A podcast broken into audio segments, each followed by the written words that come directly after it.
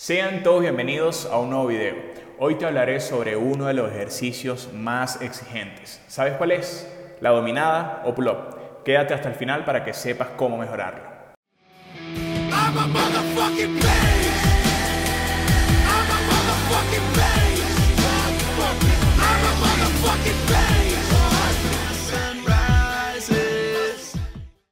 Antes de comenzar, quiero que sepas que abajo tienes el link directo al grupo de Telegram. Es el lugar en donde comparto más información. Aquí tienes los errores comunes y mis recomendaciones para hacer este ejercicio. Comenzaremos con el error más común, intentar subir por encima de la barra. ¿Por qué esto es un error? Ok, te explico. Pasa que si intentas subir por encima de la barra, vas a perder capacidad de fuerza y estímulo. Así que mi recomendación es que intentes siempre tener la intención de jalar la barra hacia tu pecho. Otro error es trabajar solo en una parte del movimiento. ¿Qué quiere decir esto? Imagínate que subes completo, aguantas arriba, bajas hasta la mitad y vuelves a subir. O sea, que trabajas en un solo rango de movimiento. Lo que ocurre con esto es que no obtendrás suficiente estímulo para llegar a un crecimiento muscular o obtener mayor fuerza. Entonces, en vez de eso, practica el full run. ¿Qué quiere decir el full run? Prácticamente que trabajes en todo el rango de movimiento, porque la idea es que obtengas estímulo en todo ese rango y no solamente en una parte de ese movimiento. Realizar la dominada en línea recta también es un error.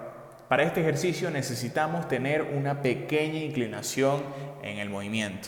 ¿Cómo logramos esto? Ok, necesitas contraer el glúteo para estabilizar, necesitas retraer las escápulas, que es prácticamente juntarlas mientras vas subiendo, y también necesitas hacer una pequeña extensión de la columna. ¿Has visto a personas hacer la dominada poniendo los pies hacia adelante, flexionando la cadera y cruzando los pies?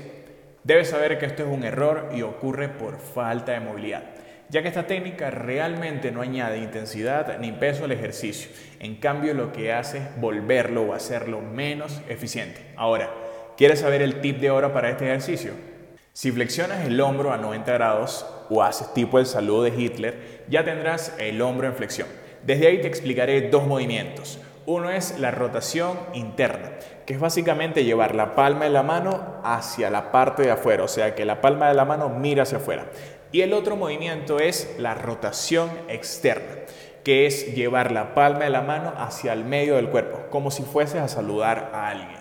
Ahora, cuando hagas la dominada y ya domines las recomendaciones anteriores, entonces practica una rotación externa mientras vas subiendo.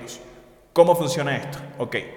Imagínate que estás con las manos en posición neutra y cuando vayas subiendo haz la intención de rotar externamente. Obviamente no va a suceder porque la barra es recta. ¿Qué es lo que hace esto? Que prácticamente active esta parte del hombro y deje tu cápsula articular más cómoda y tengas una mejor activación por este movimiento. Hasta aquí el video. Si te ha gustado, déjame tu like y suscríbete para próximos videos. Instagram y el grupo de Telegram es donde comparto más información, así que abajo tienes los links. Cuídense y nos vemos en un próximo video.